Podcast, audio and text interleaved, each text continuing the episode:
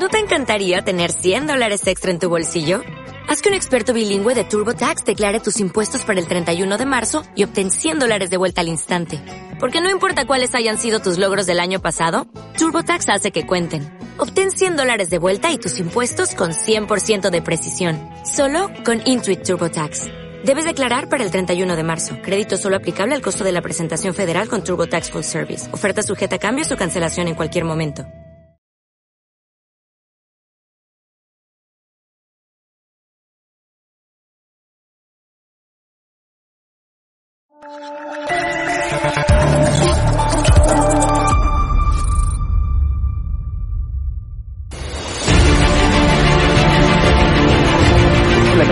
Está siendo investigada por presunta administración desleal. después. Es una vergüenza que la extrema derecha mediática... ¿Quién es la extrema derecha? Los que contratan...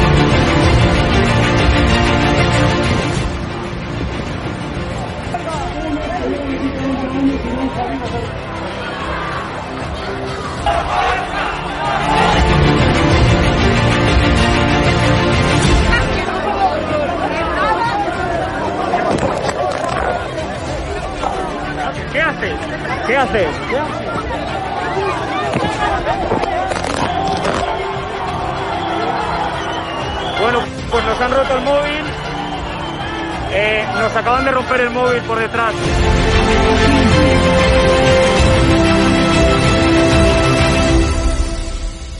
edatv.com, ¿vale? Pincháis aquí y ponéis los datos fundamentales. Y ahora, como veis, eh, nos pide que firmemos este contrato de suscripción, lo leéis con calma, por supuesto, y le dais a continuar. Y ahora nos pide que introduzcamos pues una contraseña, y lo doy a continuar. Y ahora me pide que confirmemos el correo electrónico. Eh, habréis confirmado vuestro correo electrónico y os pide, ¿vale? Que elijáis una membresía. Está gratis, mensual, semestral, anual, ¿vale? Pues podéis elegir, por ejemplo, si queréis ayudarnos pues con 9,99 euros al mes y con la tarifa eh, plata, pues le dais a aceptar y suscribirse. Pincháis aquí y como veis, ya os dice aquí, os pone todo claro, a Fact News Consulting, plata, tarifa plata, mensual, 9,99 euros, le dais a pagar y os verá ya pues la, la, el TPV, ¿no? Ponéis vuestra tarjeta bancaria, ponéis la caducidad, el código de seguridad y ya podéis llegar a pagar dándole a este botón automáticamente.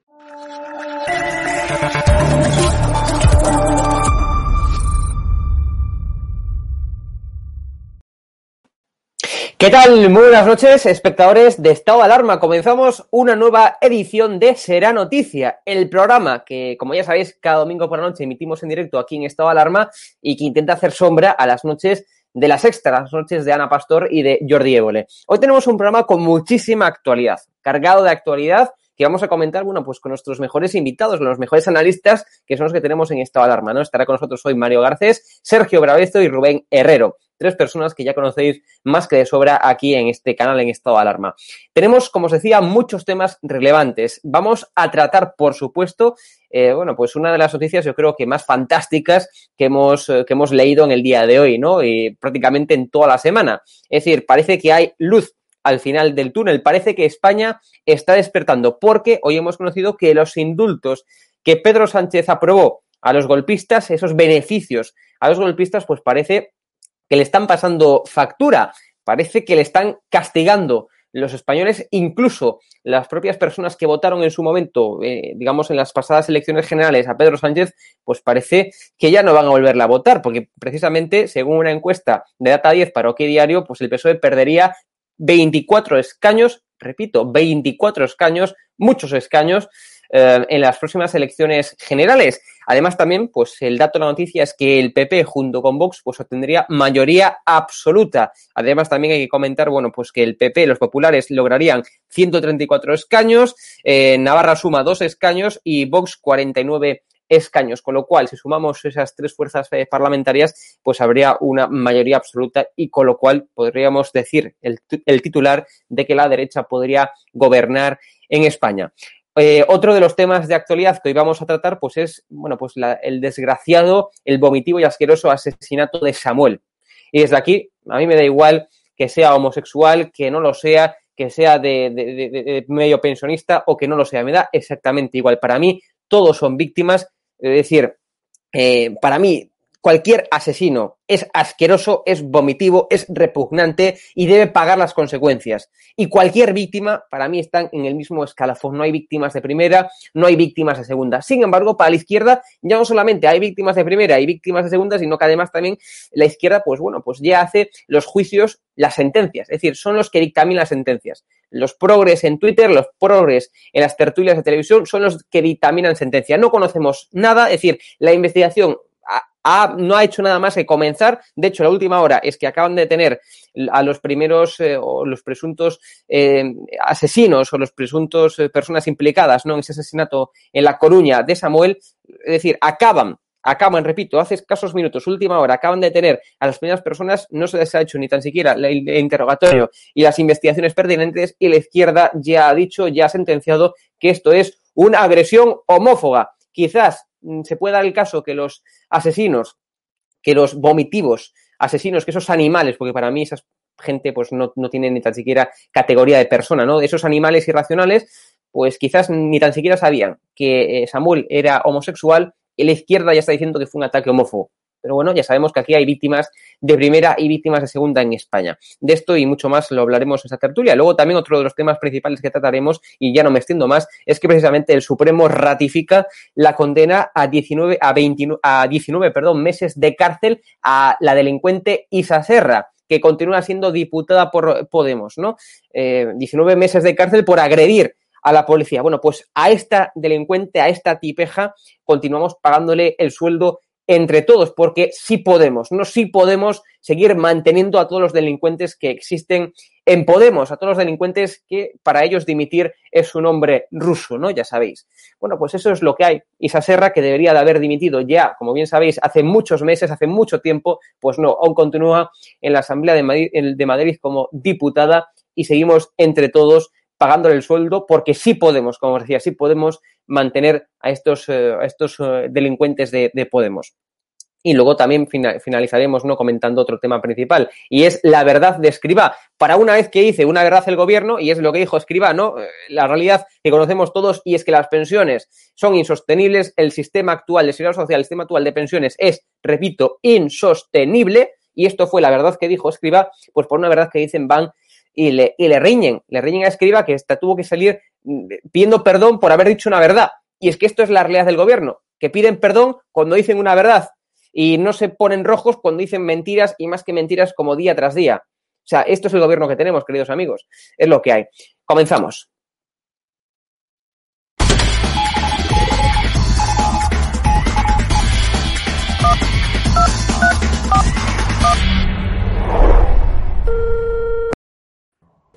Tenemos ya con nosotros eh, a nuestra tertulia de lujo Mario Garcés, Sergio Bravezo y Rubén Herrero. Bueno, con tertulios de lujo, diputado del Congreso, diputado de la Asamblea de Madrid, profesor de Ciencia Política de la Complutense. ¿Qué más pedís? Tenemos a los mejores analistas con nosotros, como siempre. Bueno, me gustaría, como siempre, comenzar preguntándole el titular de la semana. Vamos a comenzar, bueno, pues contigo, Mario. ¿Cómo has visto esta semana en términos políticos? ¿Qué titular nos podrías dejar? Pues quizá el titular es que los españoles han, han comprendido finalmente que en España no hay presos políticos sino indultados políticos y que los indultados políticos evidentemente se castigan electoralmente.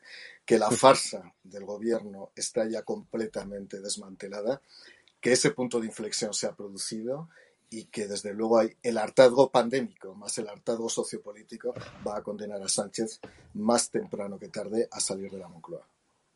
Sergio, un titular también. ¿Cómo has visto la semana en términos políticos, Sergio?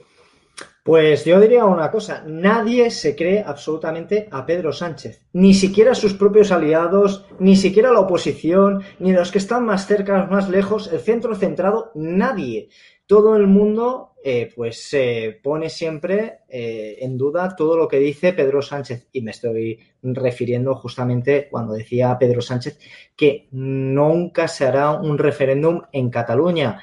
Y automáticamente el señor Rufián que dijo veremos denos tiempo ya se verá y todo el mundo se reía. Que se rían de Pedro Sánchez es una situación bueno que podemos estar todos más o menos de acuerdo. ¿cuál es el problema? que eso es un ataque real a toda España y que Pedro Sánchez pues sea un títere, pues bueno, es una cosa. Pero ¿cuál es el problema? que todo el mundo ve que, bueno, pues que España es débil, que España es un, que tiene un gobierno que realmente pues eh, tiene una debilidad muy fuerte y eso quién lo paga, todos los españoles. Claro. Eh, Rubén Herrero, profesor, un titular de esta semana. Vamos a contar mentiras, ¿no? porque es de lo único que sabe hacer este gobierno, contar mentiras una tras de otra y tras de otra una. El problema es que sus mentiras se acumulan en el día de la marmota de la infamia. Cada día es una infamia nueva.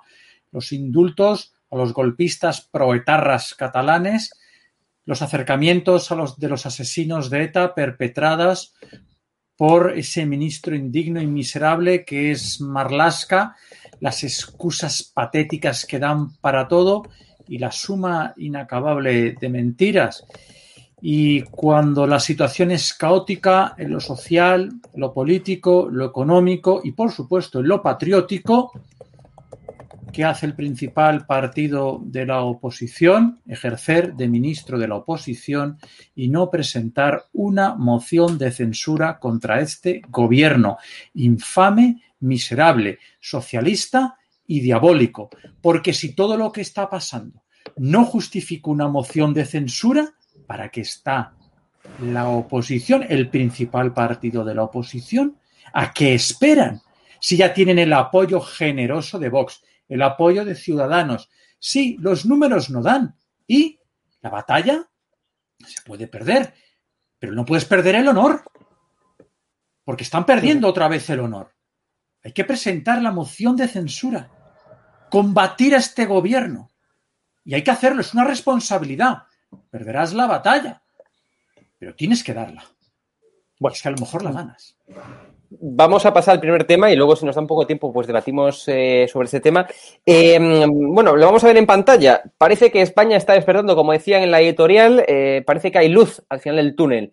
Los indultos castigan a Pedro Sánchez, publica OK Diario, por una encuesta realizada, elaborada por Data 10 para OK Diario. El PSOE pierde 24 escaños y el PP logra la mayoría absoluta con Vox. Me gustaría, bueno, pues comenzar con, con, con Mario Garcés, ¿no? Porque precisamente eh, según esta encuesta, nos dice que el PP, el Partido Popular, podría lograr 134 escaños. Estos son, Mario, 45 escaños más que hace dos años. Es decir, ha mejorado o no. Lo siguiente, el Partido Popular. O sea, muy buen resultado que junto con Vox y con Navarra Suma, con esos dos apoyos, pues eh, podría, podría gobernar perfectamente con mayoría absoluta. Mario.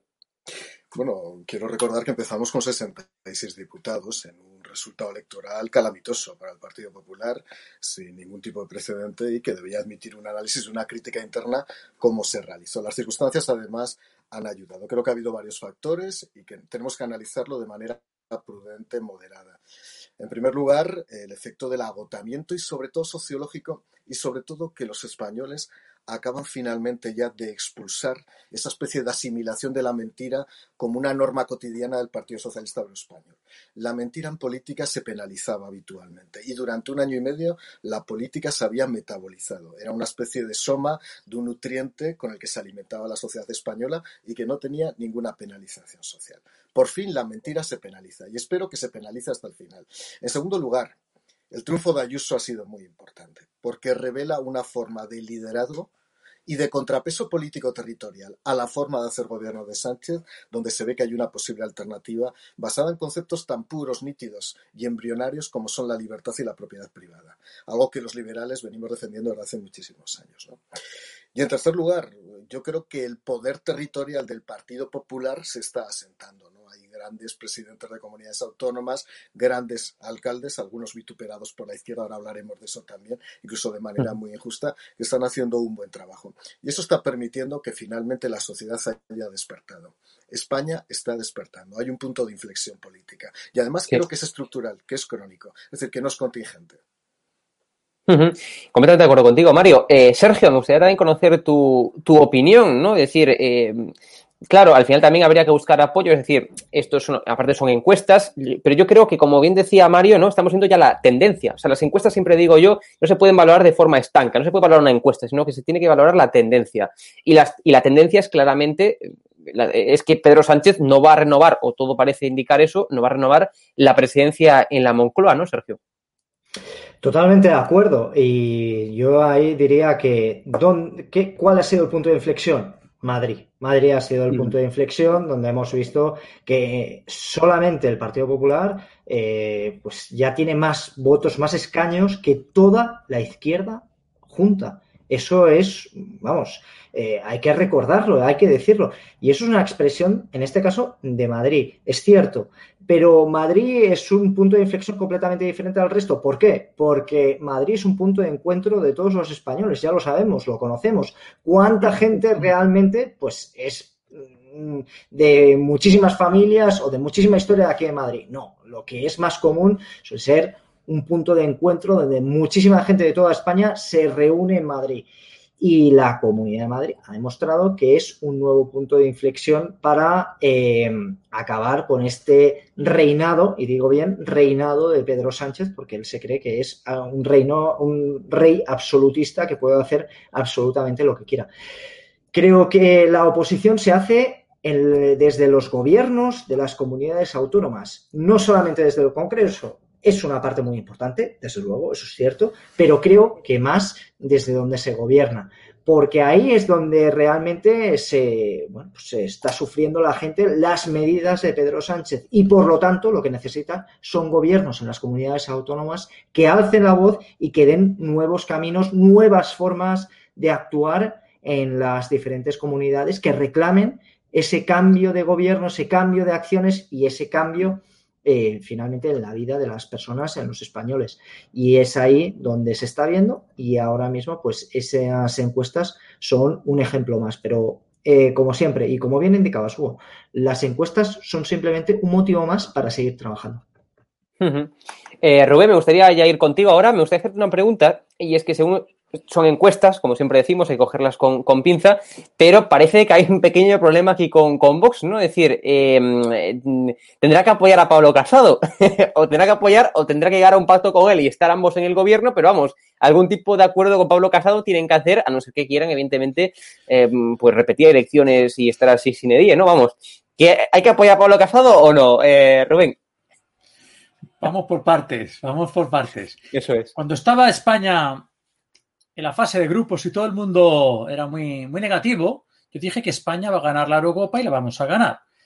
Yo me veo todas estas encuestas que dan una gran subida al Partido Popular y paradójicamente a Vox le, le, dejan estancado en lo que tiene o por debajo cuando Vox no hace más que subir en cualquier resultado regional o autonómico. Sube en Cataluña, sube en Madrid, cualquier otro sitio donde se celebrasen hoy elecciones, Vox subiría. Pues fíjate lo que te voy a decir. Eh, yo estoy seguro que Vox gobernará en España.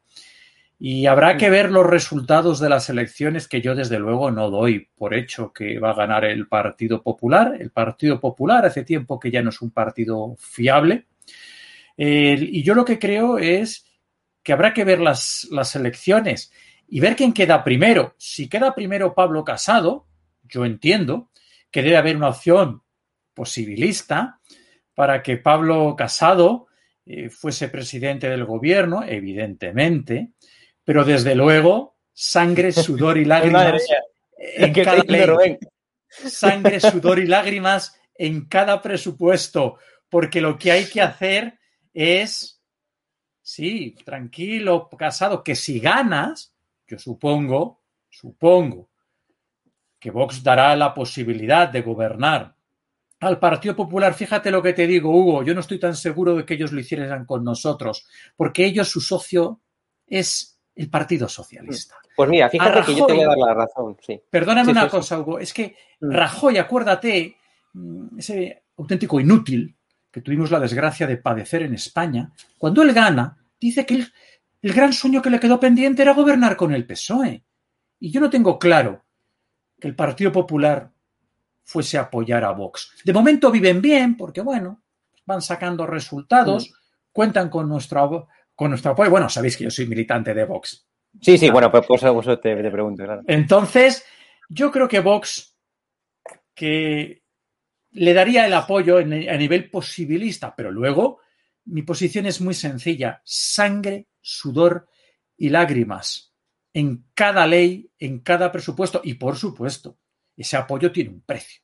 Se acabaron las leyes ideológicas. Se acabó la ley del aborto. Se acabó la ley de la eutanasia, se acabó la ley de memoria histórica, se acabó la ley trans. La ley trans se acaba en el gobierno y en las autonomías, porque Santa Isabel la tiene en Madrid, por ejemplo.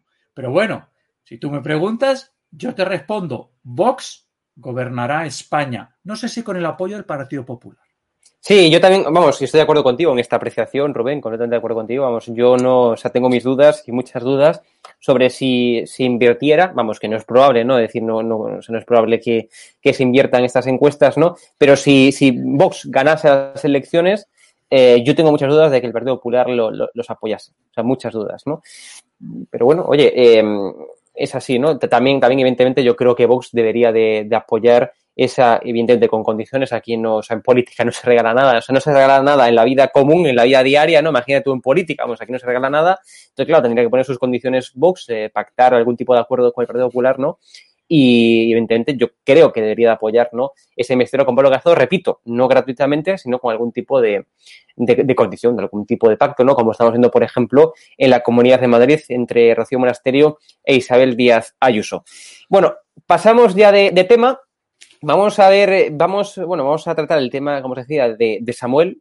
Eh, yo, evidentemente, como podéis comprender, no voy a hacer nada más que, que, condenar esos asesinos ¿no? de La Coruña, esos asesinos que, por cierto, parece que la policía ha arrestado, esto es última hora, como os decía en la editorial, ha arrestado eh, a varias personas, les interrogará, suponemos ahora, llegarán, llegarán a, harán investigación, ¿no?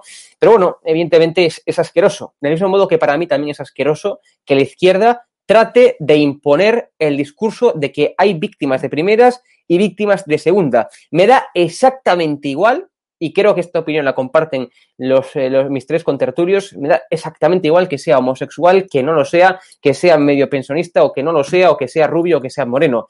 Para mí es una víctima más, una víctima más, es un, es un asesinato más, y los asesinos tienen que pagar las consecuencias de sus actos, sea homosexual eh, Samuel, no lo sea, o, lo que sea, ¿no? Porque verdaderamente es que no tenemos ningún tipo de confirmación y esta es la realidad. Es que no hay ningún tipo de confirmación todavía. La investigación no ha hecho nada más que comenzar. O sea, no ha hecho nada más que comenzar. No tenemos más datos que aquellos comentarios que, que ya en modo de sentencia eh, dice la izquierda o dictamina la izquierda, como ha hecho hoy el vomitivo monedero, acusando incluso a Vox, acusando a Almeida, bueno, pues, pues no sé, de, de que son cómplices de la muerte, no sé, ya solamente le quedaba poner eso.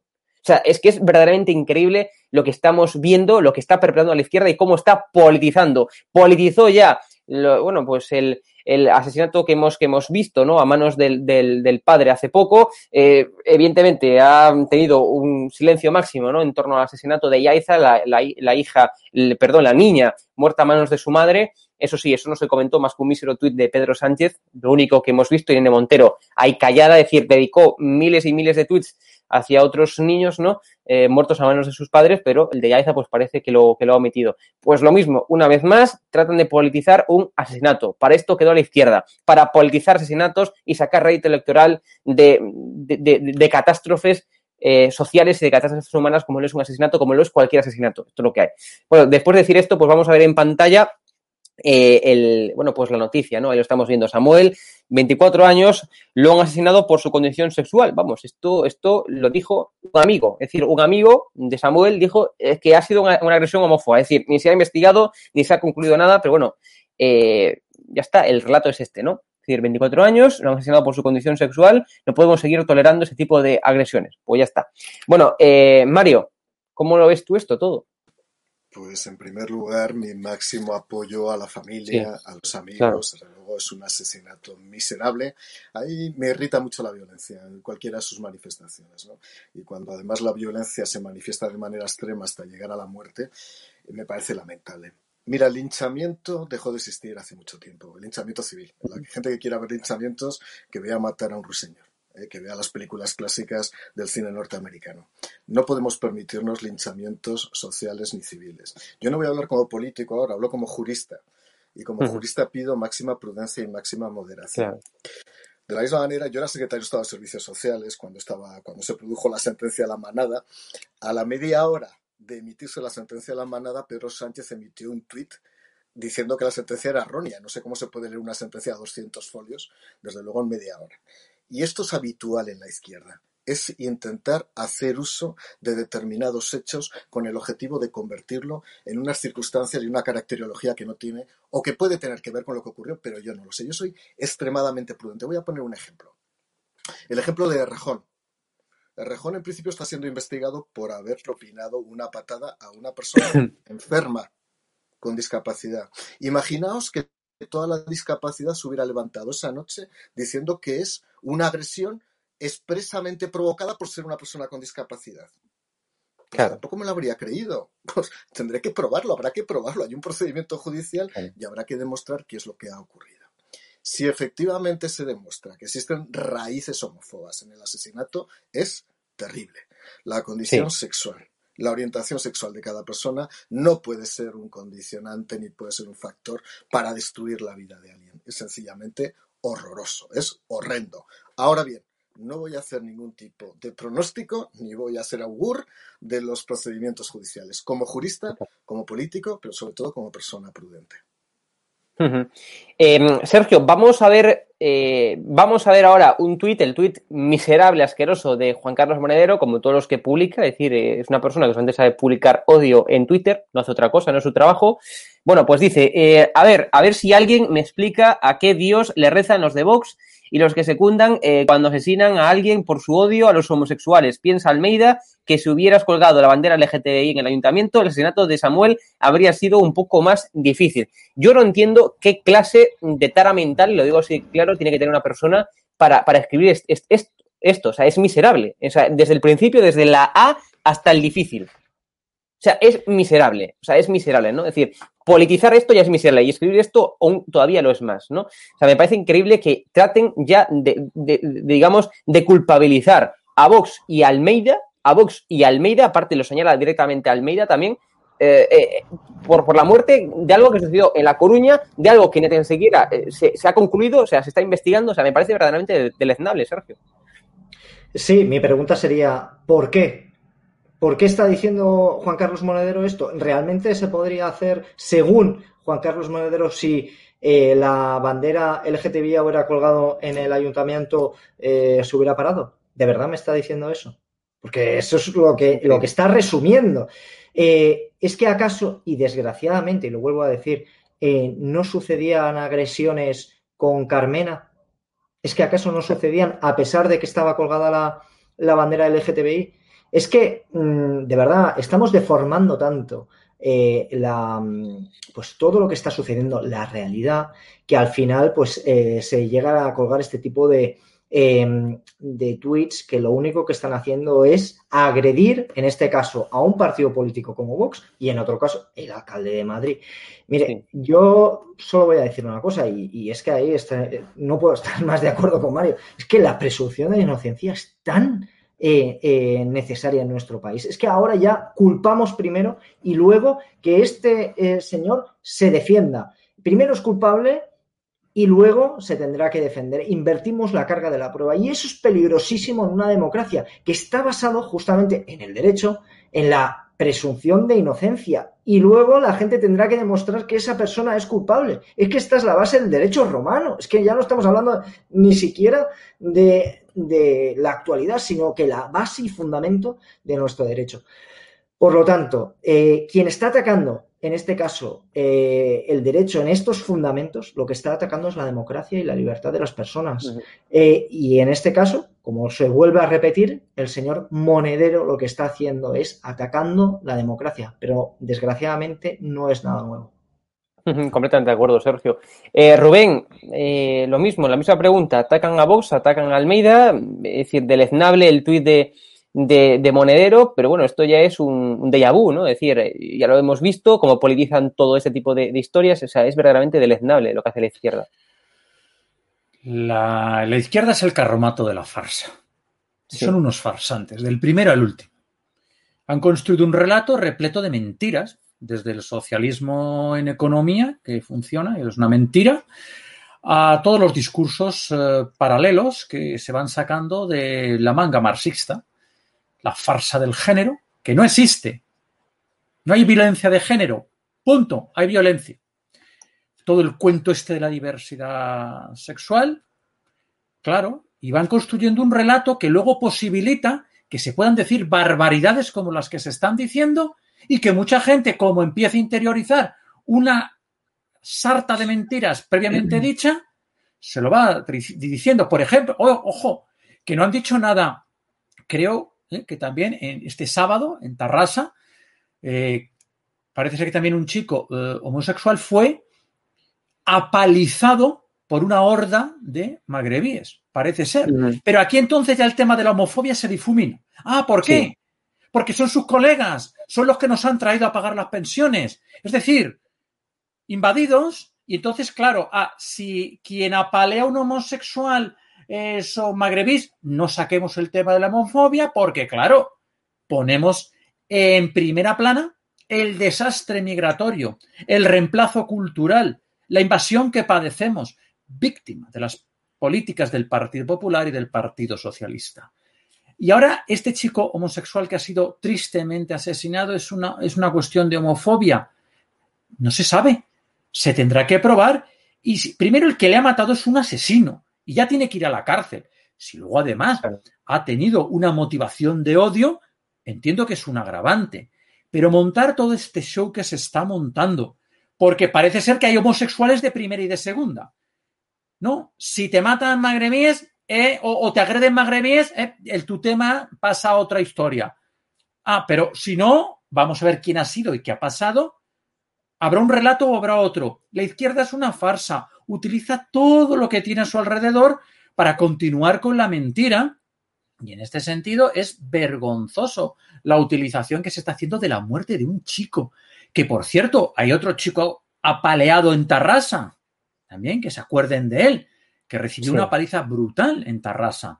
Ah, pero esto no interesa. Y también, bueno, pues yo le recuerdo a Monedero y a todos los izquierdistas, hombre, que lo de Vox ya es de oficio. Pasa cualquier cosa, Vox culpable. Pero hombre, cuando se mete con Almeida, que recuerde que Almeida iluminó la Cibeles como buen político del Partido Popular con la bandera del lobby gay. O sea que él ahí cumplió con el relato y dominante. O sea que Almeida fue un buen chico, poniendo la banderita del lobby gay en las Cibeles.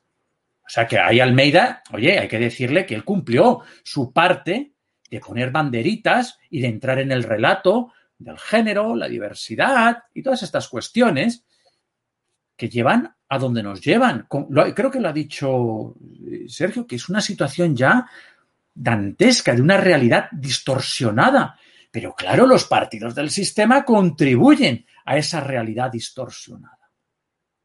Y es, que es tristísimo, porque aquí ya eres víctima. Por ejemplo, feminismo por aquí, feminismo por allá, que, es toda que es otra farsa.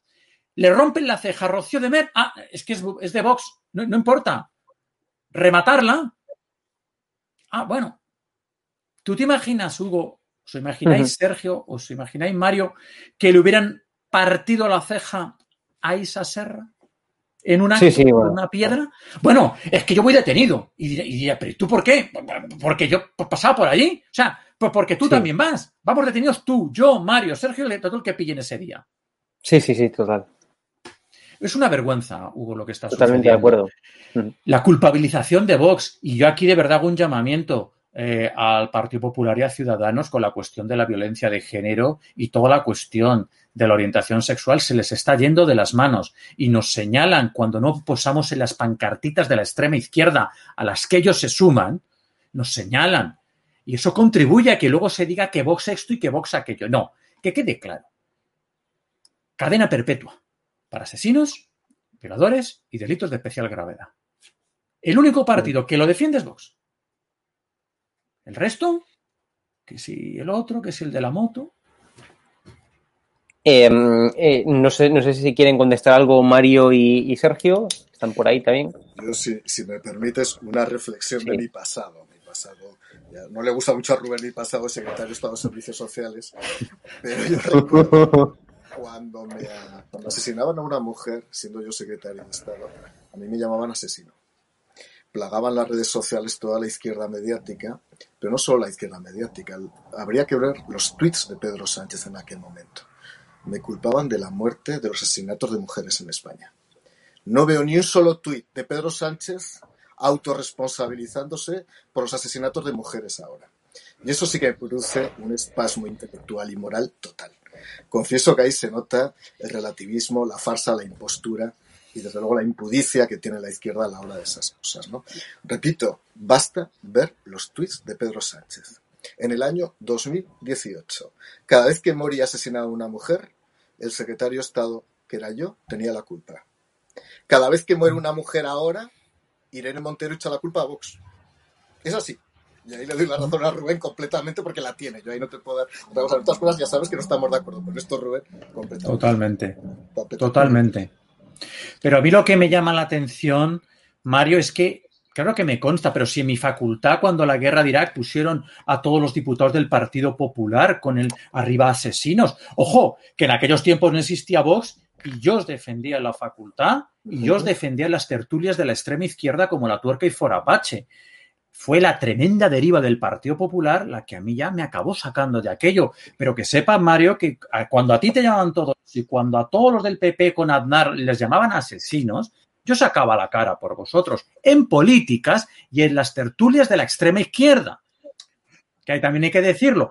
Luego, la deriva, en mi opinión, Partido Popular, a mí como otros millones de españoles, nos han llevado a otro lugar en el que nos sentimos mucho más, mucho más cómodos. Pero vamos, desde luego, que a mí lo que me sorprende, eh, Mario, es que insultándote como te han insultado, conociéndoles como les conoces. Claro, tú dirás, bueno, soy yo.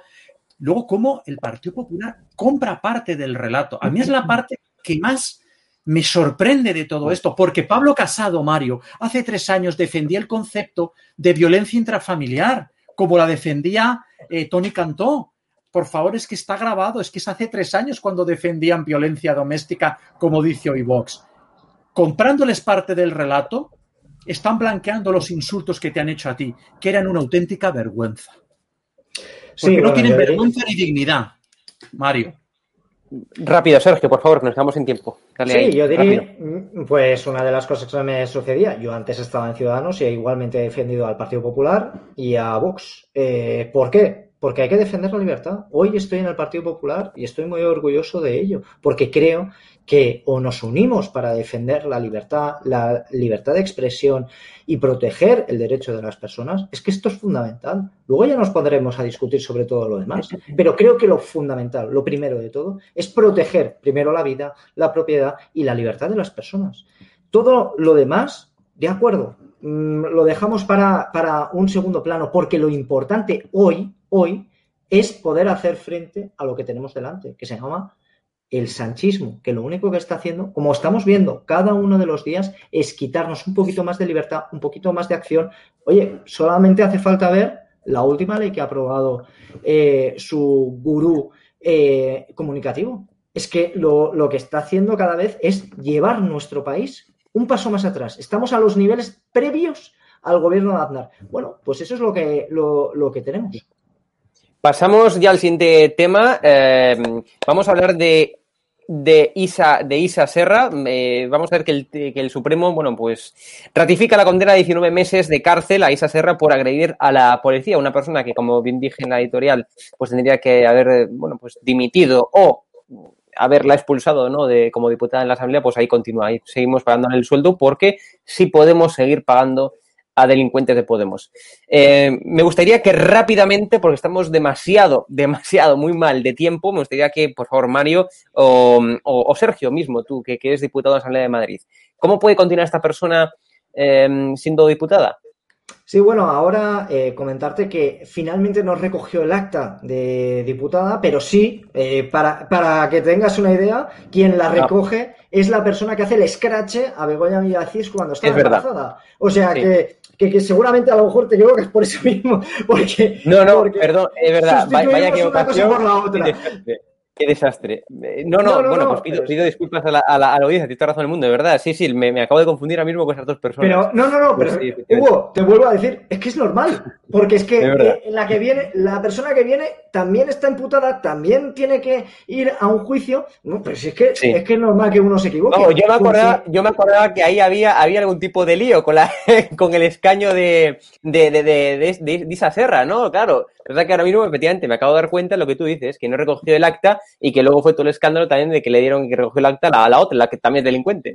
Claro, claro, es que, esto es un no parar. O sea, y, y, bueno, lo que nos está diciendo que es, en resumen, que nos hace gracia, nos reímos porque, porque da vergüenza de lo que está pasando. Y esto es indigno. ¿Qué significa? Que es gente que utiliza la violencia para callar eh, cualquier otra opinión que no les gusta. Y esto es intolerable, y menos para un representante público. Y no voy a seguir más porque, sinceramente, todo lo, todo lo siguiente pues sería eh, caer más en, esa reincidencia de decir, por favor, que esta persona no tome ni posesión y es que no forme parte de la política. Eh, porque si hay que recordar una cosa, es verdad que Isa Serra no, no, ha recogido el acta, pero sigue formando parte de la ejecutiva de Podemos. Eso sí que no lo ha dejado. Claro.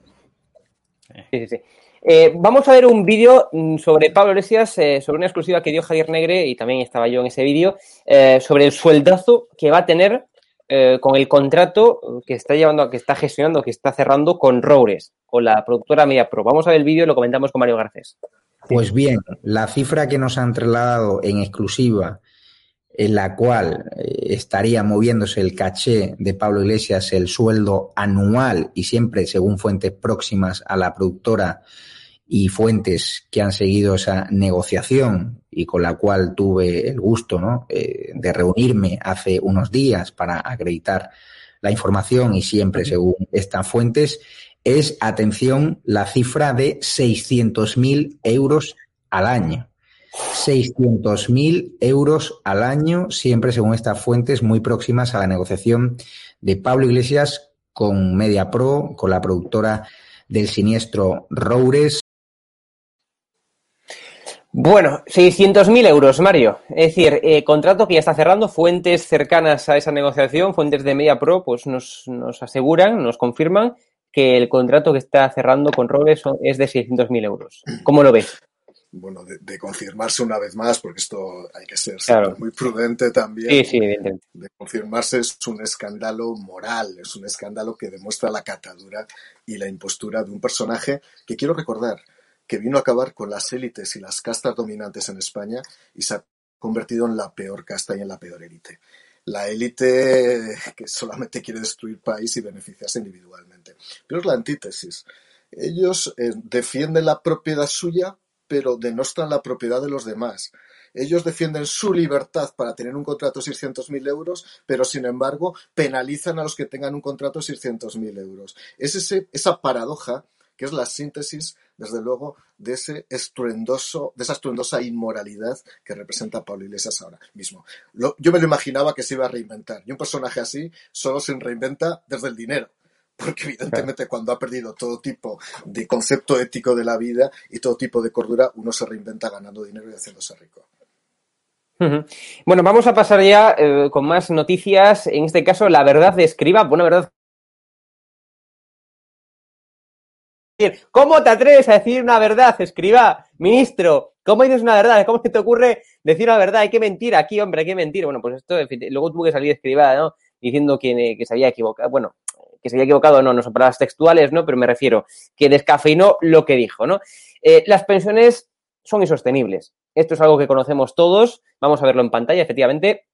Eh, las pensiones es algo insostenible. El plan España 2050 de Sánchez señala a los baby boomers. Son un desafío para las pensiones. Es decir, no va a haber dinero suficiente, esto es traducido, no va a haber dinero suficiente para mantener las pensiones de los baby boomers. Imaginaros también de los, de los más jóvenes como yo. vamos, eh, yo si hay alguna persona de mi, de mi edad, ¿no? Gente joven, muy joven, que esté viendo esta tertulia, pues le recomiendo que directamente vayan ya a los planes privados cuanto antes, que empiecen a ahorrar de forma privada, porque si para los baby boomers pues ya no va a haber dinero para sostener las pensiones, como bien dijo Escriba, pues imaginaros para los que aún venimos más tarde, ¿no? Es lo que hay. Rubén, ¿Cómo ves esta verdad de, escriba? O una verdad que dicen y, lo, y, le riñen. Es que el vamos a contar mentiras. Yo creo que no sabía ni que estaba diciendo una verdad. Es que no saben lo que están diciendo. O sea, dicen cosas que les pasa por la cabeza, son todos profundamente incultos, eh, rozando algunos de ellos como Yolanda Díez el y, eh, y Z, el analfabetismo funcional. Entonces, claro, son gente que dice lo que le pasa por la cabeza sin tener idea de nada. Y este que medio vio por dónde tendría que decir las cosas, dice al día siguiente, es que tuve un mal día. ¿Tú te crees que un ministro de Seguridad Social puede decir con un tema como las pensiones, es que he tenido un mal día?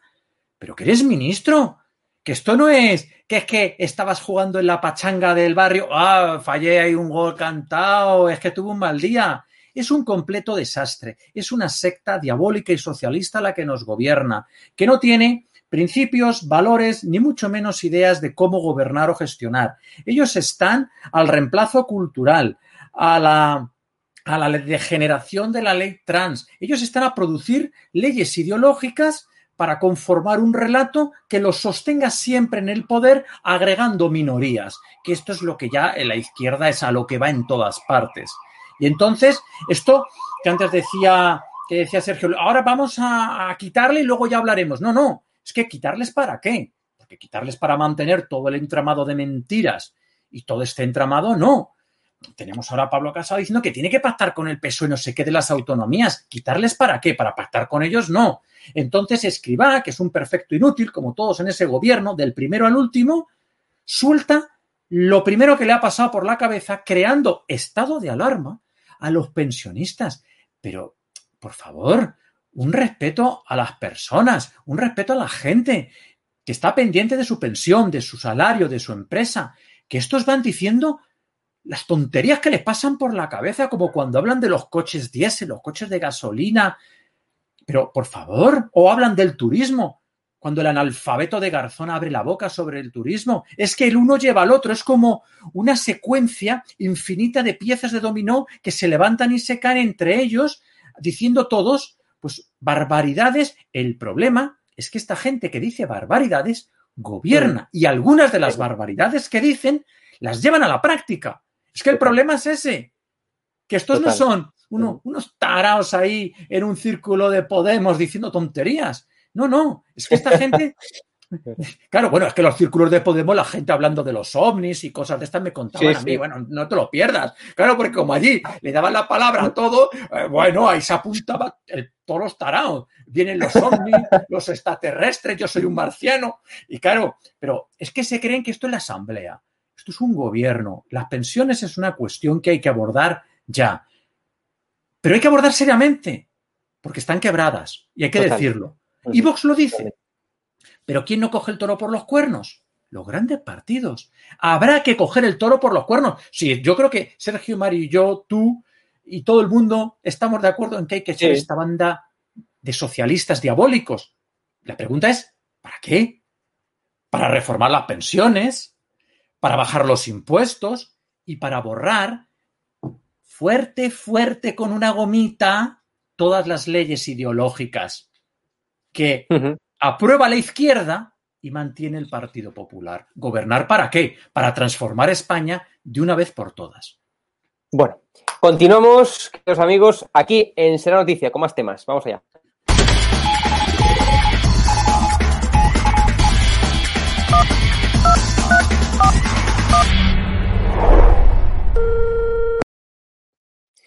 Y continuamos, eh, pues precisamente con otra información de actualidad de esa semana que pone manifiesto una vez más que el gobierno pues tiene un nulo respeto por la propiedad privada, un nulo respeto por las libertades personales y un nulo respeto al final, bueno, pues por los españoles, como lo que ya hemos visto desde hace ya de dos años, desde hace ya dos años, ¿no? Que ha comenzado este gobierno social comunista, bueno, pues cada día vemos que se profundiza ese cambio de régimen que están intentando perpetrar y llevar a cabo. Estamos viéndolo en pantalla, vamos a verlo ahí en grande. El gobierno prepara una ley que permite movilizar a todos los mayores de edad y requisar sus bienes. Esto es, eh, digamos, dos pilares fundamentales de esta ley chavista. Es decir, eh, requisar los bienes, es decir, no existe ya la propiedad privada, nulo respeto por la propiedad privada de los españoles y segundo, nulo respeto por nuestras propias libertades y por nuestro propio derecho a hacer lo que queramos y no lo que nos exija el, gobierno social comunista, ¿no? Gustaría comentarlo con, Mario Garcés. Bueno, yo aquí también voy a introducir un punto de equilibrio y como jurista, eh, cuidado, cuidado con este tema, ¿eh? porque hay leyes en todos los países que permiten la movilización social en casos de emergencia. ¿eh? El Partido Popular es un partido gobierno, en la Constitución ya está previsto que haya movilización y lo que sí que me parece muy grave primero, es que se haga a través de una ley ordinaria. Y lo voy a explicar para que lo entienda todo el mundo. Cuando se regulan derechos fundamentales y la propiedad privada o el ejercicio privativo de determinadas prestaciones personales, eso hay que hacerlo mediante mayoría absoluta en una ley orgánica. Y lo que no puede ser es que un tipo desde la fábrica de Moncloa aspire a controlar propiedades y libertades individuales a través de una ley ordinaria votada exclusivamente por el Partido Socialista y sus socios, porque no van a tener límites, no va a haber alcance. mira, en situaciones de emergencia militar, en situaciones de emergencia social, siempre se puede movilizar por parte del gobierno y por, es que por eso no quiero distorsionar el mensaje, porque no quiero ser ventajista en esto. Y a mí me molesta mucho el ventajismo en este tipo de discursos. Pero lo que sí que me preocupa es que sea unilateral, a través de una ley ordinaria y gestado en el laboratorio de Moncloa. Por lo tanto, vamos a estar muy vigilantes para ver lo que dice esa norma. Porque evidentemente, una ley ordinaria no puede privar ni un solo derecho de un ciudadano español. ¿eh? Claro.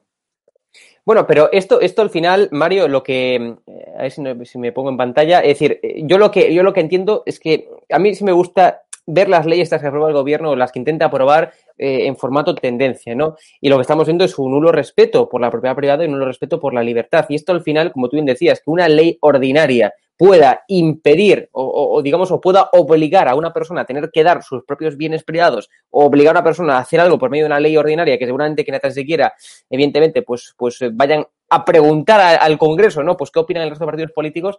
Bueno, pues me parece verdaderamente un, atentado contra la, contra la propia propiedad privada, como decía, y las propias libertades. Ya te digo, esto hay que verlo en tendencia, es decir, lo que lleva haciendo hasta ahora el gobierno.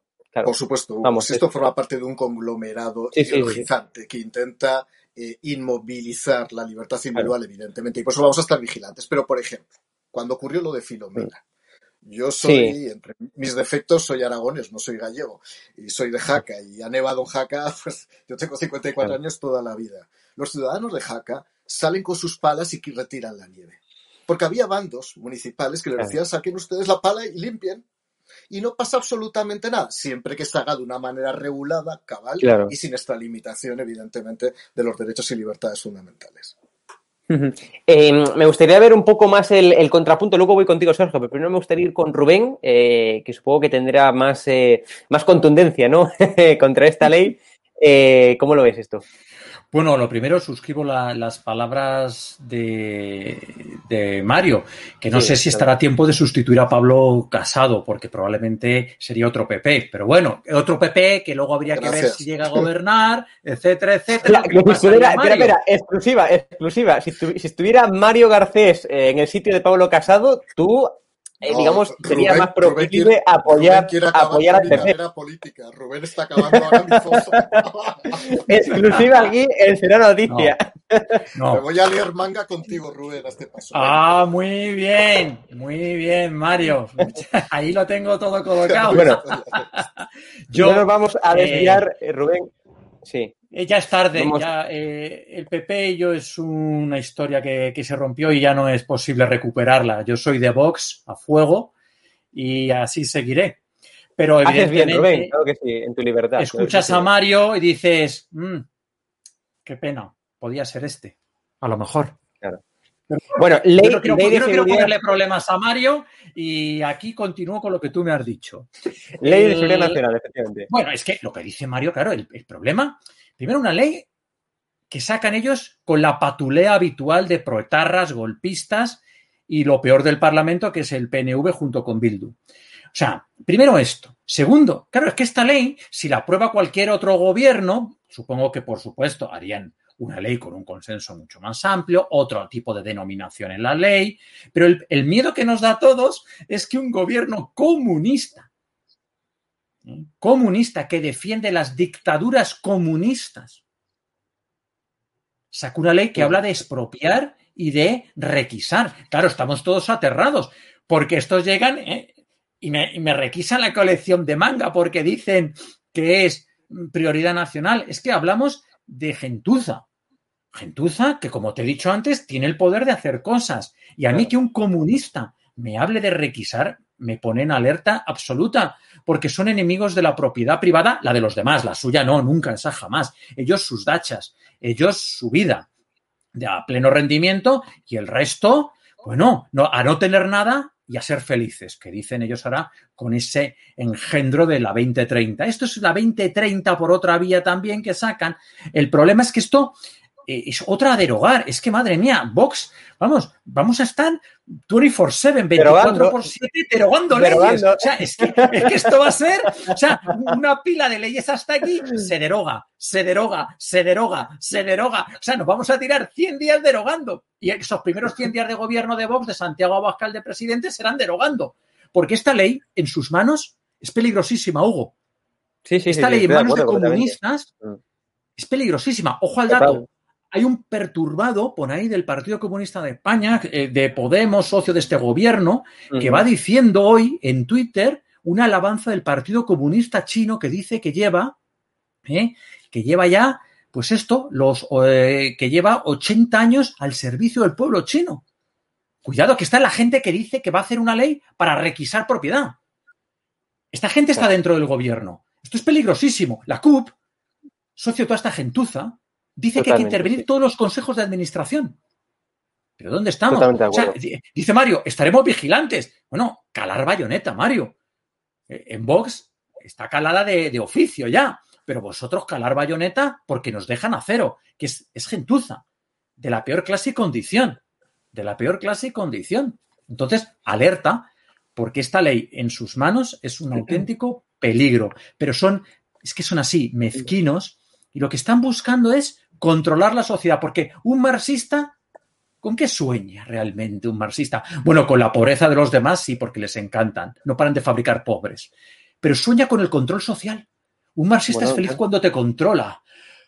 Oh, te controla la educación, te controla la sanidad. Economía planificada, economía planificada, Rubén, vamos, que lo decía en el siglo XVIII, en el siglo XIX. Porque, porque el que todo te lo da, todo te lo quita. Y ellos lo que quieren es eso, llevarnos a ese estado de la cuestión con la farsa de la igualdad y de los servicios sociales, que no están peor gestionados en la historia del mundo que cuando hay un socialista de por medio. En dictadura no existen y en democracia cada vez que pones un socialista a gestionar un servicio social lo quiebra. Ahí está todo, lo, lo, que como está España donde gobiernan los socialistas, quebrado. Sergio, me gustaría conocer también tu opinión sobre esta, esta ley. Sí, muy rápido. No se pueden aprobar leyes, como estamos viendo en estos últimos meses o este último año, sin diálogo entre los diferentes partidos que están eh, representados en el Congreso de los Diputados. No se puede aprobar ningún tipo de ley si no hay previamente una discusión social y no simplemente me estoy guiando por el diálogo social, sino una discusión en nuestra sociedad española de muchísimos temas que son de un profundo calado.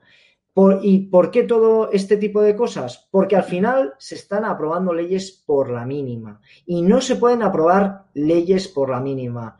La razón, pues porque es imposible gobernar una parte de España en contra de la otra parte. Es que es imposible, es inviable. Es que lo que vamos a tener es un país fragmentado y lo que necesitamos unir es a nuestro país porque es que si no, eh, de verdad, no se puede intentar ejecutar ningún tipo de ley, acción o cualquier otra eh, tipo de, de, de herramienta que creamos que es necesaria para nuestro país apartando a la mitad de nuestra sociedad es que tenemos que unir y lo que está haciendo este gobierno, que es fragmentar, dividir, separar.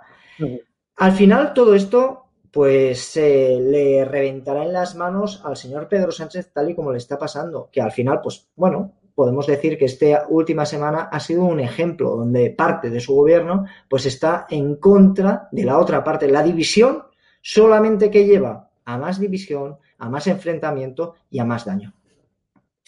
Bueno, eh, me gustaría ya pasar al último tema porque vamos demasiado mal de tiempo, me van a echar bronca.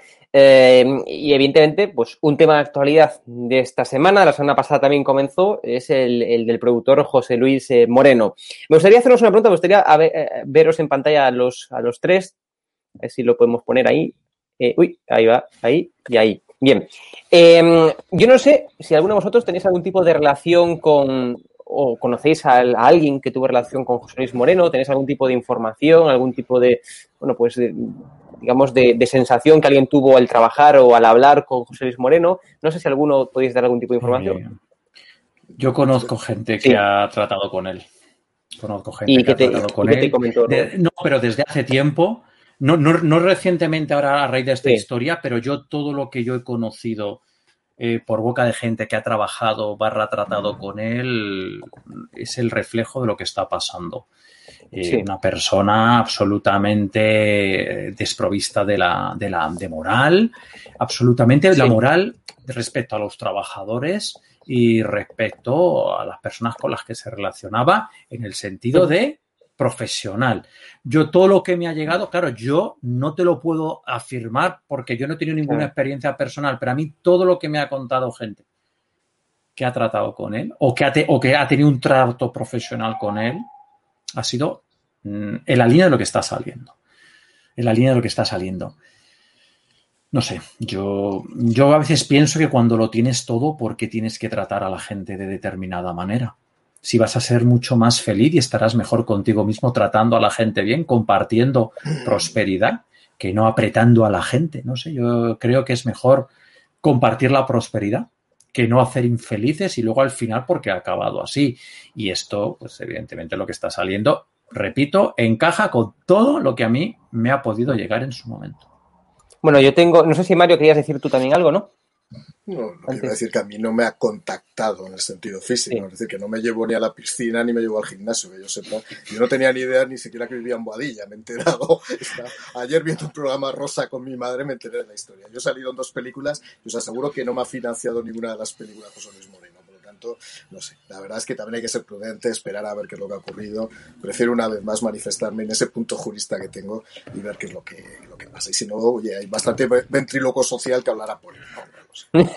Totalmente. Bueno, vamos a ver eh, un vídeo, un vídeo viral, un vídeo profético eh, de José Luis Moreno con Rockefeller, en donde, bueno, pues prácticamente relataba lo que estamos viendo en la, en la actualidad en estos, en estos días. Vamos a ver el vídeo y lo comentamos. Pues nos ha enterado que está abierta la vera de corruptos chorizos cabestros y empresarios como usted. ¿eh? No exagere, le están investigando a un par de personas o tres, pero vamos, tampoco para ponerse así. Yo no tengo nada que ver con esa gente. Ah, no, ¿eh? Ah, no, ¿eh? De momento. Además, en este país hay muchísimas personas. Lo que está pasando es una gota en el océano. ¿Eh? Y además no lo van a conseguir. Algunos no, pero otros todavía está usted suelto. Oiga, ¿qué está usted queriendo insinuar? No, no se preocupe, Moreno, no se preocupe. No se preocupe que yo no le voy a delatar jamás.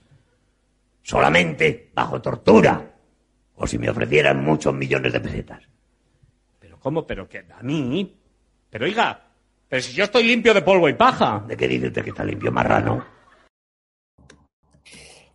Sergio, eh, Rockefeller sí que sabía, ¿eh? El muñeco sabía en ese momento ya lo que, lo que iba, lo que iba a pasar, que es verdaderamente increíble este viral, este vídeo, que está, bueno, eh, presunción de inocencia, por supuesto, como, como bien recalcaba eh, Mario, hay que esperar a que se concluya todas las investigaciones y demás, pero vamos, todo indica que no le va muy bien no le va a ir muy bien las cosas a, a José Luis Moreno, ¿no? Viendo toda la información que está saliendo. Sí, puede parecer eso, pero creo que es fundamental la presunción de inocencia. No puede ser que, por ejemplo, estaba yendo a la izquierda y he criticado en las redes sociales a la izquierda eh, porque eh, si bien le parecía eh, que la presunción de inocencia era válida para el señor Rejón después de patear a una persona presuntamente, pues creo que también en este caso se merece esa presunción de inocencia. Como he dicho anteriormente, la carga de la prueba no se puede revertir. Sea José Luis Moreno, me parezca bien, mal, regular o incluso tenga, eh, pues eh, aunque sea inocente o no culpable, pues eh, a lo mejor me puede parecer éticamente todo lo que ha hecho asqueroso, deleznable, malo, feo. Pero la presunción de inocencia está ahí y hoy más que nunca pues se tiene que respetar, me guste más o me guste menos, pero hay que respetarla. Bueno, pues eh, Sergio, Mario, Rubén, un auténtico placer teneros aquí. Muchas gracias por acompañarme en esta noche de domingo. Eh, y como siempre estáis invitados para cuando queráis, de vuestra casa, este es vuestro programa. Eh, ya sabéis, un placer. Muchas gracias. La policía, ¿eh? Estamos escuchando a la policía. Sí, sí, está, está yo. Sí, vienen a requisarme, vienen a requisarme la colección. Y si me permitís, José Luis Moreno, José- parecía Sánchez y Rockefeller escriba. ¿eh? Total. Muy bueno, sí, señor. Sí. Bueno, pues un abrazo a todos. Muchas gracias por acompañarme. Un placer. Un abrazo Un grande placer. a todos. Hasta luego. Chicos.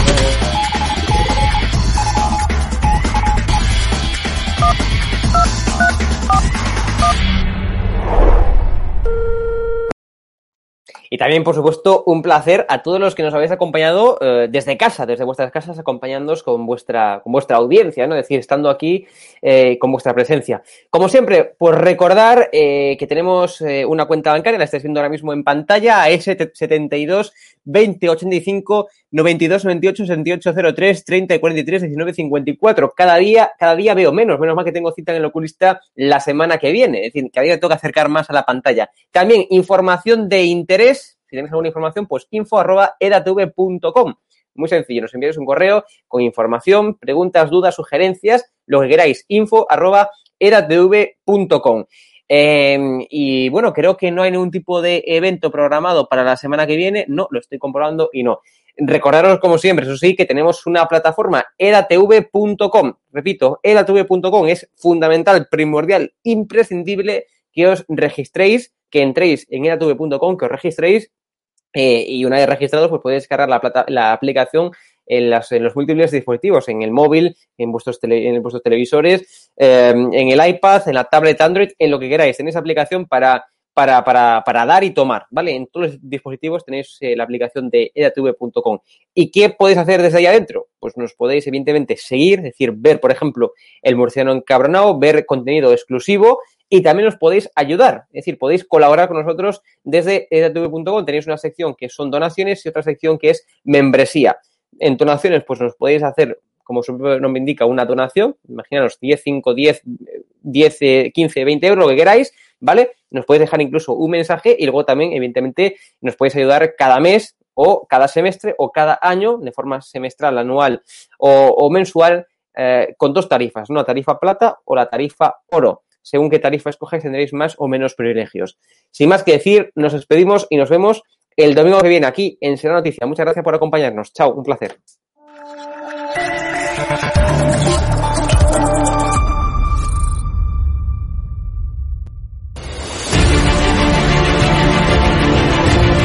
Preguntado, usted está siendo investigada por presunta administración desleal. Después es una vergüenza que la extrema derecha mediática ¿Quién es la extrema derecha? Los que contratan...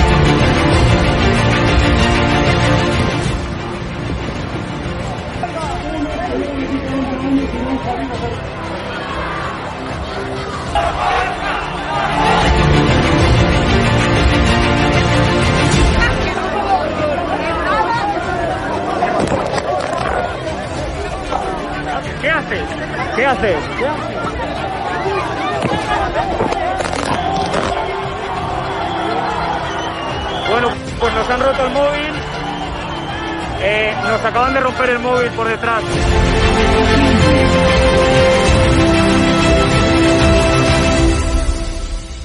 edatv.com, ¿vale? Pincháis aquí y ponéis los datos fundamentales. Y ahora, como veis, eh, nos pide que firmemos este contrato de suscripción, lo leéis con calma, por supuesto, y le dais a continuar. Y ahora nos pide que introduzcamos pues una contraseña y lo doy a continuar. Y ahora me pide que confirmemos el correo electrónico. Eh, habréis confirmado vuestro correo electrónico y os pide, ¿vale? Que elijáis una membresía. Está gratis, mensual, semestral, anual, ¿vale? Pues podéis elegir, por ejemplo, si queréis ayudarnos pues con 9,99 euros al mes y con la tarifa eh, plata, pues le dais a aceptar y suscribirse. Pincháis aquí y como veis, ya os dice aquí, os pone todo claro, a Fact Consulting, plata, tarifa plata, mensual, 9,99 euros, le dais a pagar y os abrirá ya pues la- el TPV, ¿no? Ponéis vuestra tarjeta bancaria, ponéis la caducidad, el código de seguridad y ya podéis llegar a pagar dándole a este botón automáticamente.